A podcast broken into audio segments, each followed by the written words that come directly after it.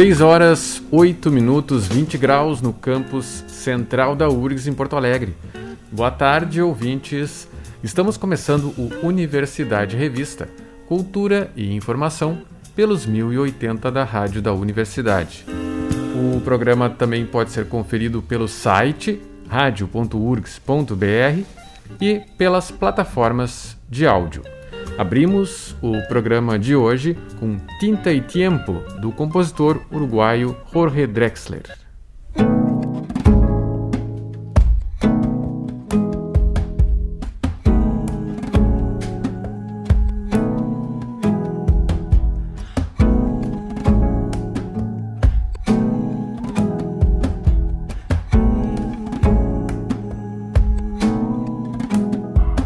Lo que dejó por escrito no está tallado en granito, yo apenas suelto en el viento.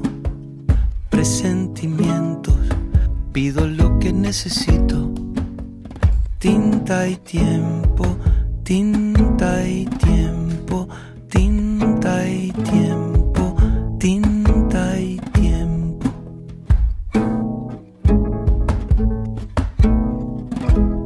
Pero me cuesta esperar cuando toca de cantar lentamente lo que siento.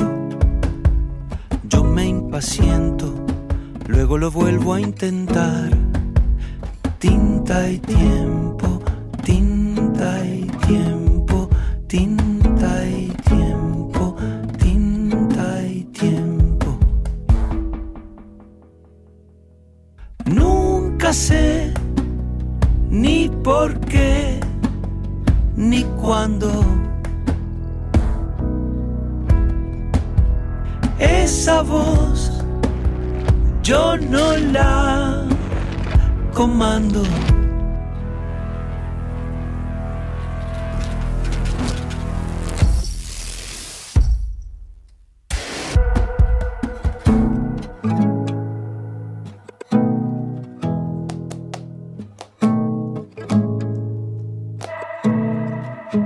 Y al final siempre ando a tientas, sin brújula en la tormenta, pero tras el desaliento, cada cuento, si ha de pintarse, se pinta.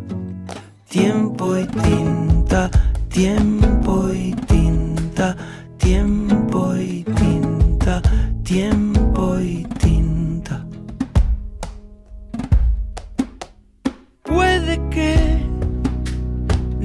nunca te calibre. Corazón, siempre irás por libre. Nunca sé ni por qué ni cuándo esa voz yo no la comando. Y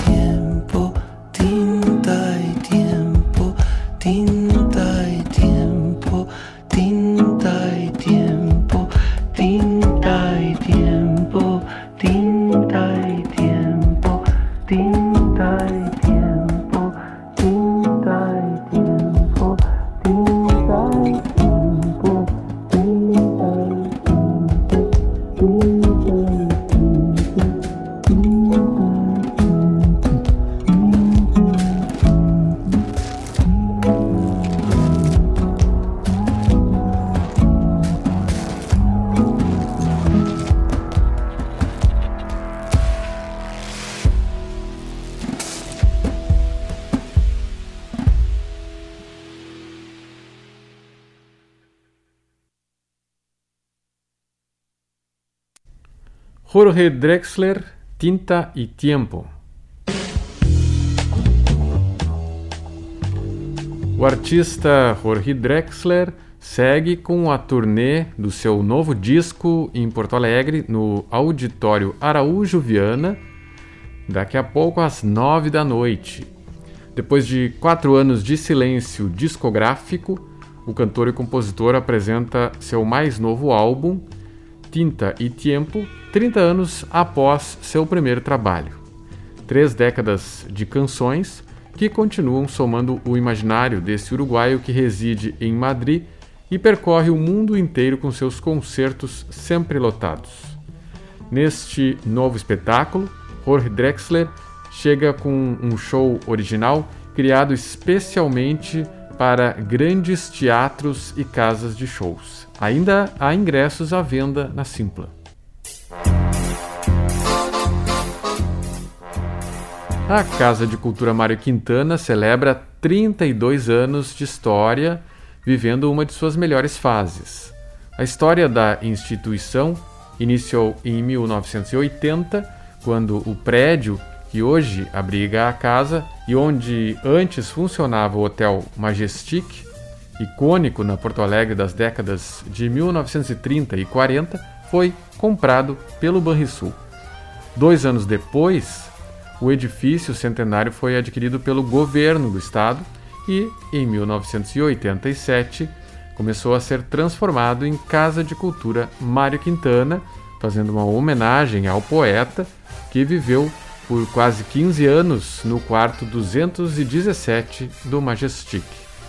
Mais detalhes sobre esses 32 anos na entrevista de Jennifer Procópio. A repórter conversou com Vitória Morlin, integrante do Núcleo Educativo e de Produção da Casa de Cultura Mário Quintana. Seja bem-vinda, Vitória, à Universidade Revista. Uh, então, eu gostaria de saber, são três décadas de história da Casa de Cultura Mari Quintana. Como que começou a Casa de Cultura? É, Oi, Jennifer, tudo bem? Queria, em nome de toda a equipe aqui da Casa de Cultura, agradecer por nos receberem no programa. É, então, a gente está aí completando 32 anos de Casa de Cultura. Esse é um momento é, muito feliz para a gente, principalmente porque esse ano a gente pôde celebrar isso de forma presencial. Ano passado, quando a gente estava completando 31 anos, é, a gente ainda estava com essa gradual abertura e esse ano a gente já conseguiu comemorar isso de uma forma um pouco mais calorosa. Né? É, então, a Casa de Cultura Mário Quintana ela iniciou as suas atividades uh, em 1990, mas é bem importante a gente destacar que esse início dessas atividades só começam por uma movimentação que inicia, inicia ali na década de 80, é, com todo o movimento público né, que foi feito, uh, porque, enfim, a Casa de Cultura ela é hospedada nesse prédio maravilhoso aqui no centro de Porto Alegre, é, que anteriormente serviu né, como Hotel Majestic, posteriormente como é, esse pensionato onde residiu o Mário Quintana durante 12 anos. É, e quando esse hotel tende a fechar, uh, começa então uma movimentação pública para que esse espaço, esse prédio, né, fosse recuperado e fosse uh, trabalhado enquanto uma instituição cultural, né, que fosse utilizado para fins culturais. Então é feita toda uma movimentação pública para que acontecesse de fato é, esse projeto, né, para que ele fosse destinado é, para o campo e para a área da cultura. Então isso acaba, enfim, dentro de todo um processo. O prédio é inicialmente adquirido pelo Banrisul é, depois, posteriormente, o governo do estado adquire o prédio e em 1987 se inicia, então, um processo de reforma, de restauro do prédio, para que em 1990 a Casa de Cultura Mário Quintana iniciasse as suas atividades, então, como essa instituição cultural que a gente conhece hoje em dia. Bom, e tu citaste a pandemia, como é que foi a pandemia para você, para vocês aí, para enfim, para fazer o trabalho, porque o trabalho artístico ele também uh, precisa dessa questão presencial, mas, enfim, como é que vocês desenvolveram isso da, do, da forma online? Vocês uhum. chegaram a desenvolver de fato? Sim, então, durante a pandemia, é, a gente teve a troca de gestão aqui na Casa de Cultura, entrou essa nova gestão dessa nova direção é, regida sob o Diego Groisman, né, que é quem está hoje atuando aqui na frente das atividades da casa. E na pandemia, a, a gestão aqui da Casa de Cultura teve então como foco a expansão para o ambiente digital, então a gente intensificou muito o uso das nossas plataformas, né, e das nossas mídias como o Facebook, o Instagram, principalmente, e também através do nosso canal do YouTube, produzindo alguns conteúdos é, para essas plataformas. Então foram feitas uh, lives uh, algumas lives musicais, foram feitas algumas lives com alguns pesquisadores da área, tanto no Facebook quanto no, no Instagram. Também teve um projeto de um grupo de pesquisa a partir da atividade do nosso núcleo educativo, é, que foi criado ao longo dessa gestão aqui na casa, uh, que iniciou com as suas atividades online como um grupo de pesquisa e posteriormente, junto com essa gradual reabertura da casa, culminou numa exposição então, é, a gente acabou atuando aí através dessas plataformas digitais para que a gente não conseguisse pensar um pouco esse espaço, essas atividades culturais que a gente desenvolve aqui dentro também no digital. A gente sabe que muita coisa, é, enfim, a gente não tinha como, como modificar a, é, espetáculos de dança, espetáculos de teatro, a gente não conseguia, claro, estar é, tá abarcando o público que a gente sempre abarca, ou tá ocupando esse espaço, né, aqui essa travessa que é sempre tão aberta para todos os públicos, mas a gente tentou através dessas mídias expandir um pouco é, da nossa capacidade, né, realizar um pouco dessas ações, que acho que algumas instituições também estavam buscando uh, pensar a cultura a partir desses meios, né, produzir um pouco dessas atividades. Bom, a Casa de Cultura ela tem, uh, ela é bastante conhecida por agregar também, dar um, um, espaço às escolas públicas, né? Dentro disso que tu falou, como é que vocês conseguiram acolher as escolas, assim, os alunos, não conseguiram dar esse esporte, esse, enfim, esse acolhimento, né, uhum. cultural? Então, é, como eu te falei, a gente tem, ao longo dessa gestão, trabalhado com a atuação de um núcleo educativo, que é o qual onde eu faço parte, que tem como foco, então, pensar é, as propostas educativas da casa, uh, os processos receptivos da casa e o contato com o público, né? Então, tanto, tanto um público espontâneo que vem até a casa no dia a dia, assim, quanto um público escolar que vem geralmente através das escolas, através desses agendamentos. Então, essa tem sido, essa atuação educativa tem sido um dos pilares dessa uh, gestão que a gente está agora, que é buscar fomentar um pouco esse contato com as escolas. Então, a gente realiza agendamentos uh, para escolas, para grupos escolares, tanto a, a, níveis iniciais, fundamentais, médios, quanto também para grupos de EJA, é, grupos universitários também que tenham interesse. A gente faz essa mediação, conta um pouco sobre a história do espaço, sobre a história da casa, sobre a história do Mário Quintana. E a gente também é, produziu, né, núcleo educativo produziu alguns materiais para educadores, para que a gente conseguisse dar preparar para essa visita, né? Ou até servir como um material que os professores pudessem utilizar em sala de aula, uh, tanto como um, um preparo para essa visita, como também algo posteriormente, né? Após a realização uh, dessa, desse, dessas mediações aqui dentro do espaço. Então, foi desenvolvido todo um, um projeto de pesquisa sobre a história do Mário Quintana, é, sobre a relação dele com a casa foi elaborado esse material que está disponível, inclusive digitalmente, através é, do nosso Linktree, ali na nossa bio do Instagram, que é @ccmarioquintana, se alguém quiser acessar esse material. É, e também, se alguém quiser uh, vir até aqui a casa uh, para realizar um do, desses agendamentos, dessas mediações com a escola, a gente também faz essas visitas através do nosso agendamento por e-mail, que é visitaccmq.gmail.com. E como que foi a celebração uh, da Casa de Cultura Mário Quintana para os 32 anos? Então, para esses 32 anos, a gente resolveu organizar um show celebrativo desse aniversário, convidando duas artistas é, super importantes aqui da cena, que é a Felipe Cato e a Negra Jaque. É, e ao longo desses últimos anos, a gente tem tentado pensar muito a Casa de Cultura como uma casa plural, uma casa diversa, uma casa de todos os corpos, né? É, então, a gente tem tentado valorizar sempre a, a, perspectiva da diversidade. Então, quando a gente traz esses nomes, que é a Negra Jaque, que é uma mulher preta, e também a Felipe Cato, que é uma mulher trans, a gente também está é, tentando visibilizar a trajetória dessas pessoas, né? E mostrar como a Casa de Cultura tem se importado com essas narrativas. E a gente realizou esses shows ali no domingo e a gente viu que a gente sentia a gente conseguia ter uma prévia, teve uma prévia um pouco disso ao longo desses últimos meses, com a volta das feiras na Travessa, de alguns eventos abertos, mas a gente sentiu essa recepção muito calorosa do público, a Travessa estava cheia de gente, os finais de semana também têm sido bastante movimentados aqui na casa, é, com um público muito cativo e muito ativo, né, que certamente estava muito sedento para essa volta das atividades culturais. Aí. Bom, mas eu sei que a celebração não vai parar por aqui, então gostaria que tu comentasse também um pouco dos futuros eventos que estão para passar pela casa, né? Uhum. É, então, a gente tem agora para o calendário, esse resto do calendário de 2022, a preparação de algumas exposições que vão encerrar o nosso calendário de exposições.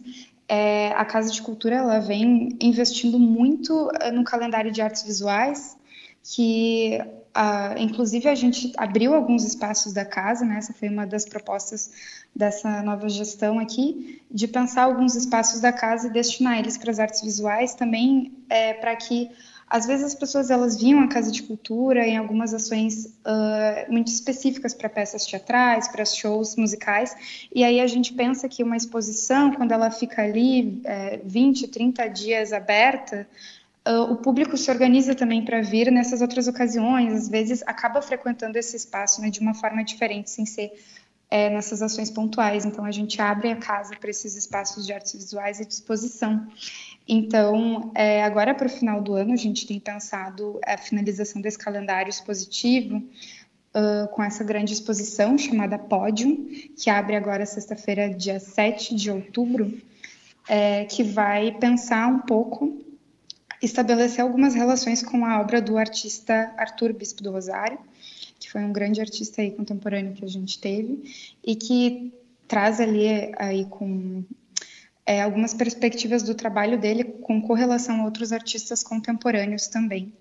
É, a gente vai abrir também agora, uh, ao longo do mês de outubro, também é, uma exposição pensada pelo projeto Balcão da Cidadania. A gente vai estar tá com uma ocupação pensada pela Galeria Ista para outros espaços aqui da casa também, que é o Espaço Experimento Jardim de Inverno e o Espaço Experimento Fosso de Luz, além das nossas exposições que já estão em cartaz agora, que é a Vertigem Linguagem, que abriu na semana passada, curada pela professora Vanessa Aquino, do curso de Museologia da URGS, que tem um trabalho belíssimo é, com a oficina de criatividade do Hospital Psiquiátrico São Pedro, além da exposição é, coletiva Tramar Presentes, que pensa um pouco uh, um olhar sobre a fotografia, as intervenções possíveis no campo fotográfico. E a gente está agora também recebendo algumas obras da 13ª Bienal do Mercosul. Então, além da nossa programação de sempre aqui na casa, né, programação expográfica, a gente também está recebendo um pouquinho é, a Bienal. Assim, muito felizes de estar tá sendo um desses espaços que está compondo o calendário de atividades da Bienal do Mercosul.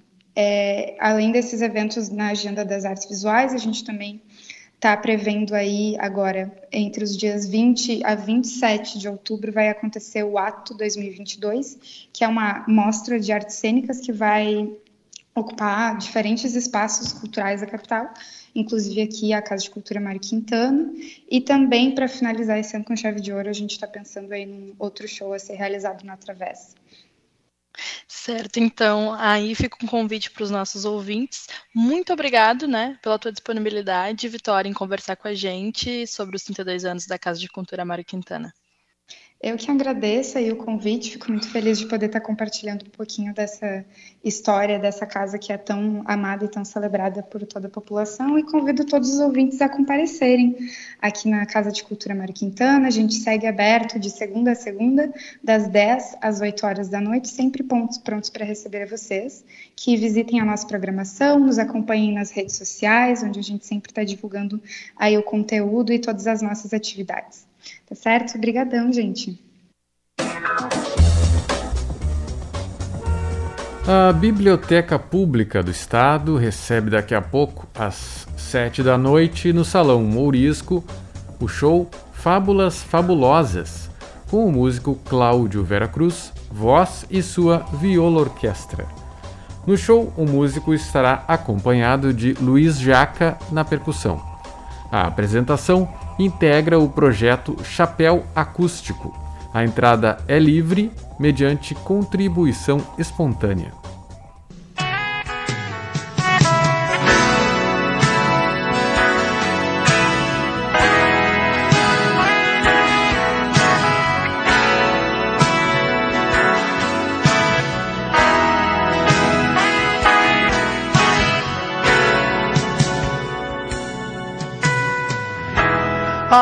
Aonde vai você, tão cansada e triste? Procurando em cada dia um novo vazio. Aonde vai você, desiludida e fraca? Encontrando em cada homem um novo vadio. Aonde vai você se perdendo em tudo?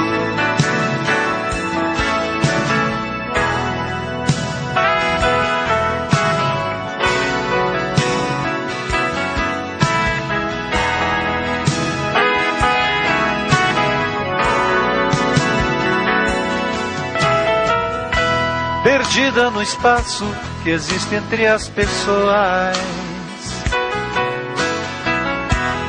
Vivendo esta vida vendida e à toa. Se afogando nas águas deste mesmo rio, tentando em vão achar um caminho novo. Aonde vai você procurando nada?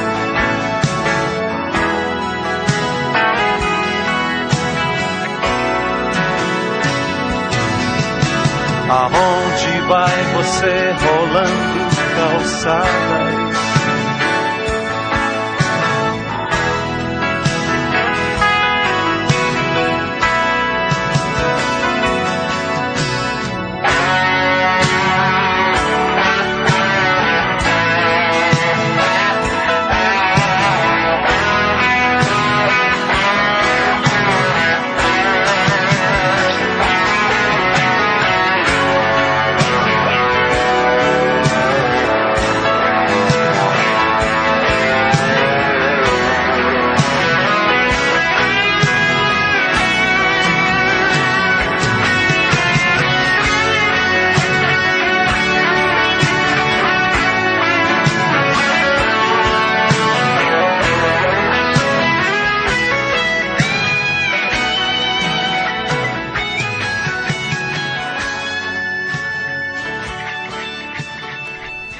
Cláudio Vera Cruz, aonde você vai?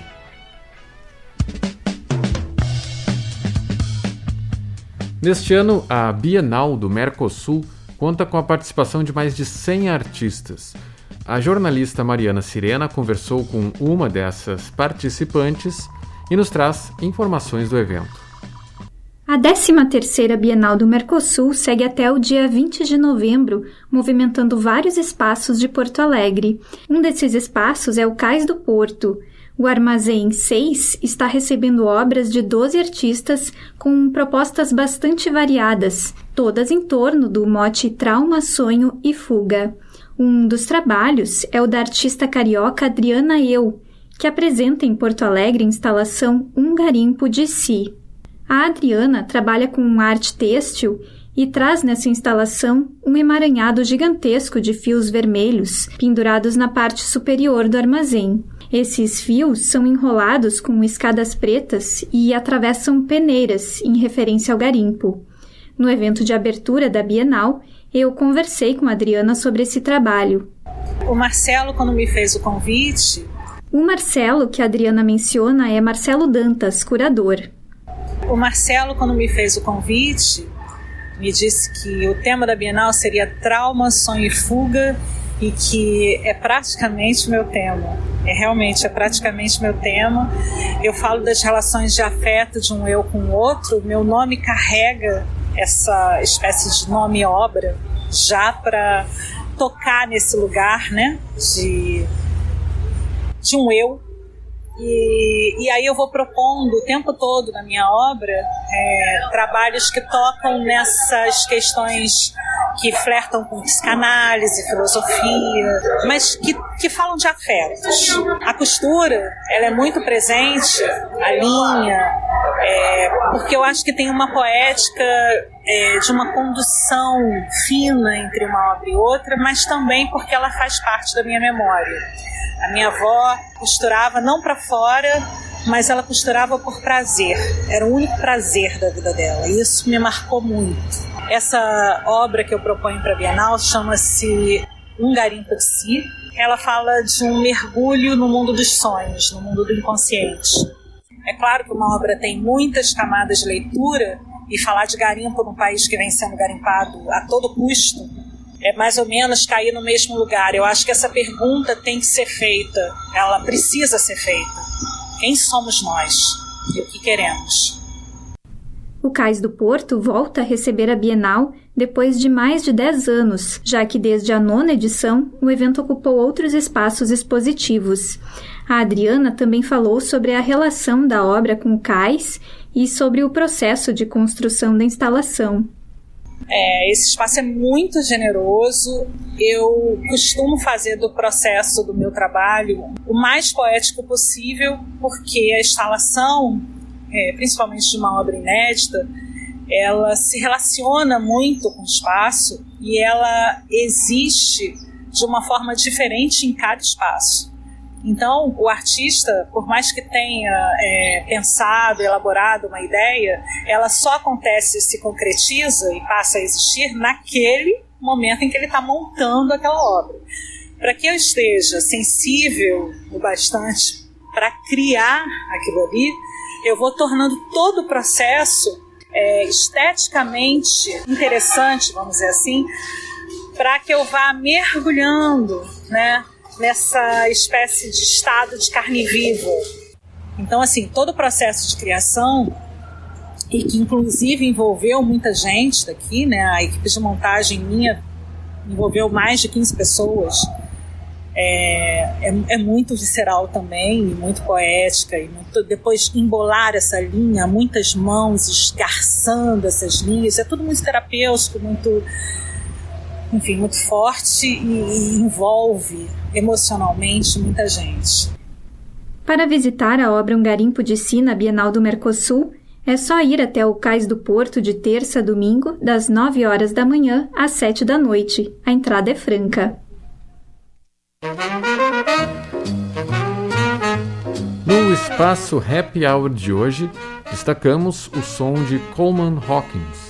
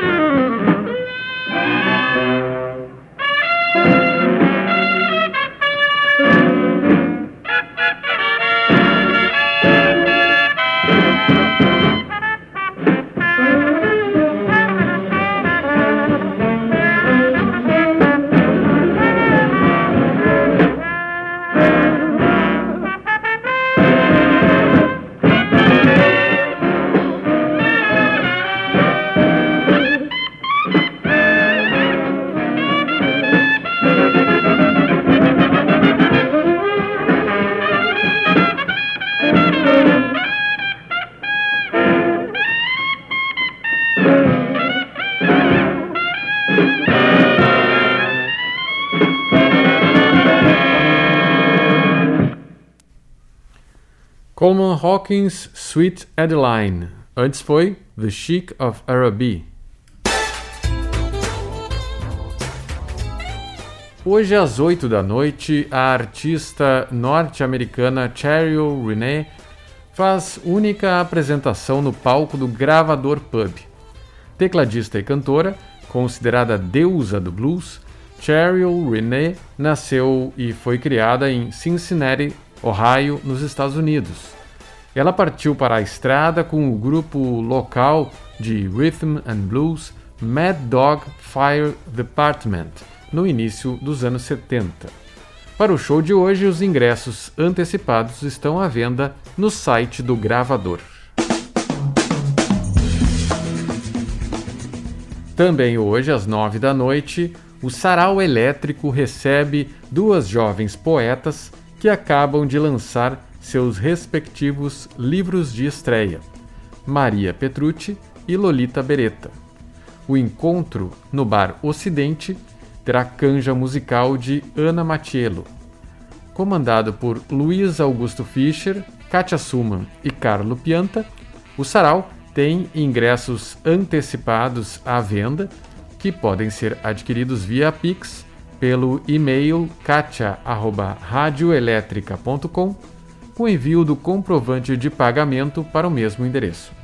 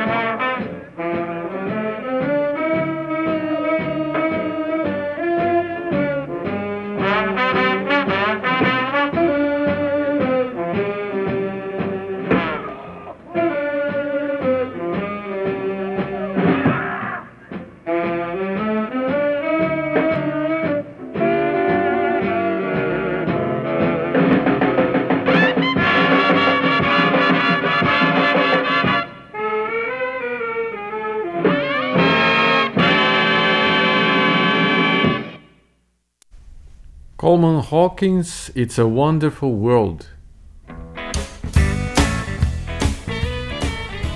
O espaço expositivo V744 Atelier promove amanhã às seis da tarde uma conversa entre a artista plástica Tete Waldraff e a crítica e historiadora da arte Paula Ramos.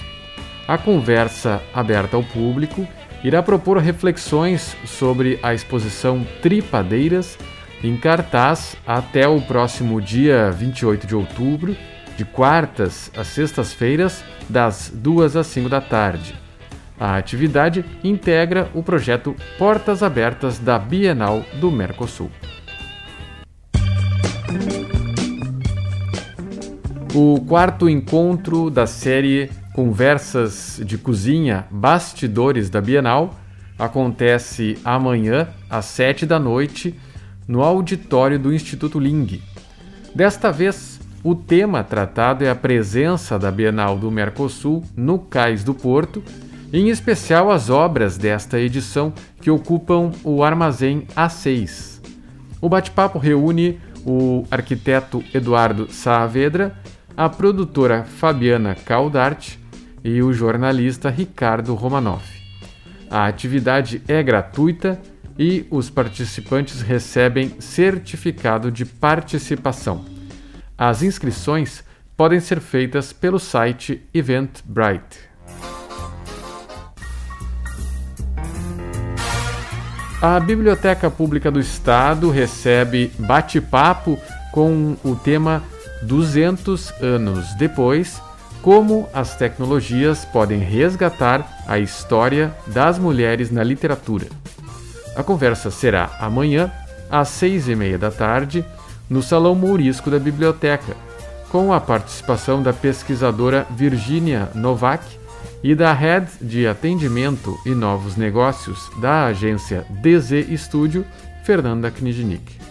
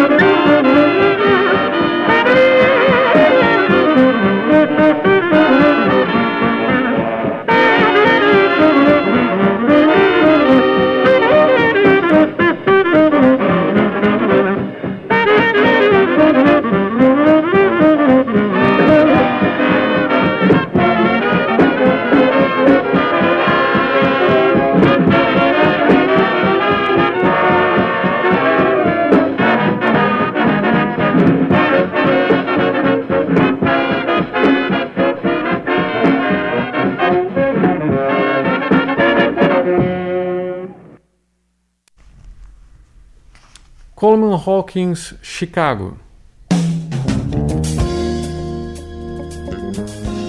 O Universidade Revista de hoje vai ficando por aqui.